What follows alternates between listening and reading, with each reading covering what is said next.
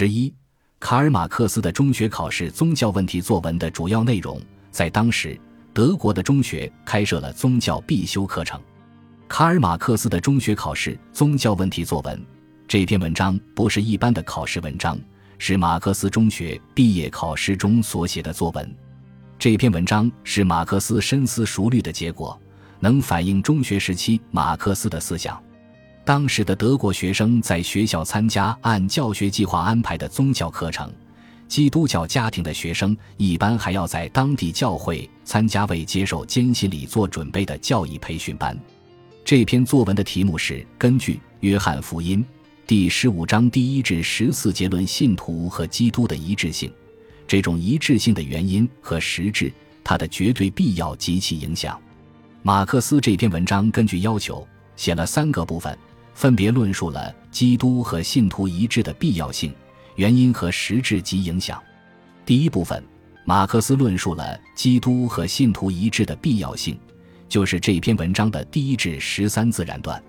首先，马克思从民族的历史的角度分析这种必要性。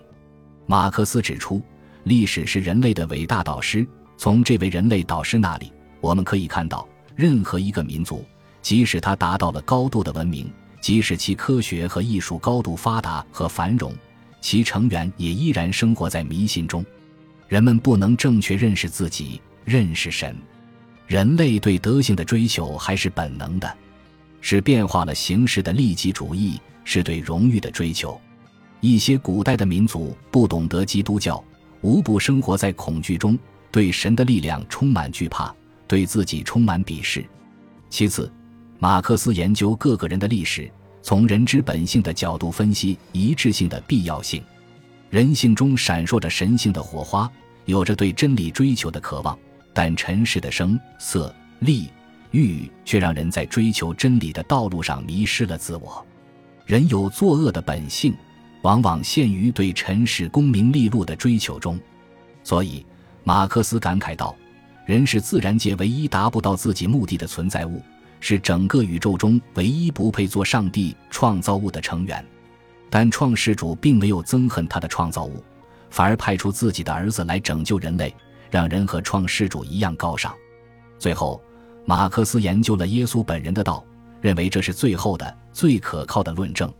马克思认为，基督本人的道才是最可靠的论证。基督在这里已经讲得很清楚，他把自己比作葡萄藤，而把门徒比作枝蔓。基督说：“离了我，你们就无所作为。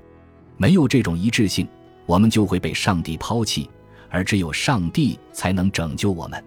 所以，和基督一致是绝对必要的。”第二部分，马克思讨论了基督和信徒一致的原因和实质，就是文章的第十四至十七自然段的内容。理性和信仰是人类思想史上的一个十分重要的问题。这在古希腊哲学中也是一个核心问题。约翰福音在真理认识的问题上回归到信念认识论，而又不同于一般的信念认识论。学者谢文玉称之为恩典真理论。恩典真理论强调真理自己在恩典中不断被给予，而人在信心中产生接受性及其接受能力的更新。神就是真理。约翰福音强调。神通过耶稣主动向人启示自己，这是神的恩典。而且，鉴于人的有限理解力，神在启示自己时是按照人的接受能力逐步进行的。只要在信心中，人的理解力就会不断提升或更新，从而能够越来越多地认识神、认识真理。因此，马克思认为，基督用葡萄藤和葡萄枝蔓来做比喻太精辟了，煌煌巨著。长篇累牍的经验的论证、逻辑的推理、经验的说明、理性的分析，都不能打动人的内心，都未能把这种一致的核心的部分论述的像基督自己下面这些话那样精辟全面。我是真葡萄藤，我父是栽培的人。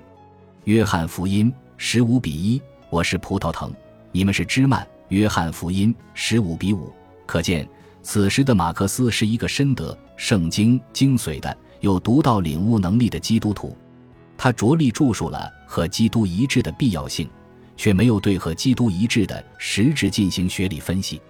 没有将信仰和体悟的智慧降低为逻辑的理性推演，不能不说这体现了马克思的智慧和对基督信仰的虔诚对道的领悟。教员居佩尔对该文总体上表示赞许，但他认为文中马克思对一致的实质认识不明确，对一致的原因论述不充分。国内有学者据此认为，青少年时期的马克思不是一个虔诚的基督教信徒，这个推断是值得商榷的。聂锦芳教授认为，从该篇文章可以看出，马克思的思路开阔，视野宽展。马克思的独到之处，正是没有用有关宗教知识来论述关于信徒与基督的统一，更为精致的本体论证明、认识论证明、道德论证明等已经流传甚久，有足够的材料表明马克思对此事比较了解的情况下，马克思没有抄袭其中的某一种思路。马克思有自己关照问题的特有的视角和方式。这是难能可贵的。笔者认为，这恰恰是马克思不同于一般的神学专家，甚至所谓的赌城的基督徒的表现。一个基督教信徒，哪怕表现得十分虔诚，但其同真正入道得道者是不同的。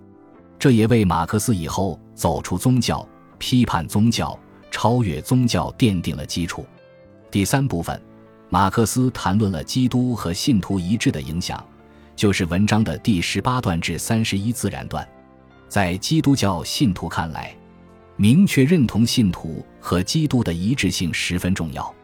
如果不能接受生命与耶稣合一，即你在我里面，我在你里面这样的新生命之道，基督教信徒一定会从原初的信心退回去。如果信徒认同了和基督的一致，望着那照料他，仔细给他除草，把他牢牢缠在藤上。使他从中吸取养料和叶汁而开出美丽花朵的园丁，这个明白了自己生活在阳光雨露的滋润、爱的怀抱里的枝蔓，这个有感觉的枝蔓，这个觉醒了宇宙真相的枝蔓，该是多么高兴啊！马克思用了较长篇幅讲述了认同和基督一致性的作用、影响或状态，其文章充满爱、喜悦、感恩。令人感受到青少年时期的马克思领悟到了这种一致性，感受到他的愉悦、洋溢的爱和激情。他把喜悦和大爱通过文字传递出来。美国研究新约的专家 R.E.V. 福斯特认为，在十四至十七章中，耶稣不止一次提到“我怎么爱你们，你们也要怎样相爱”，这是耶稣给他门徒的新命令的话题。明白了这种一致。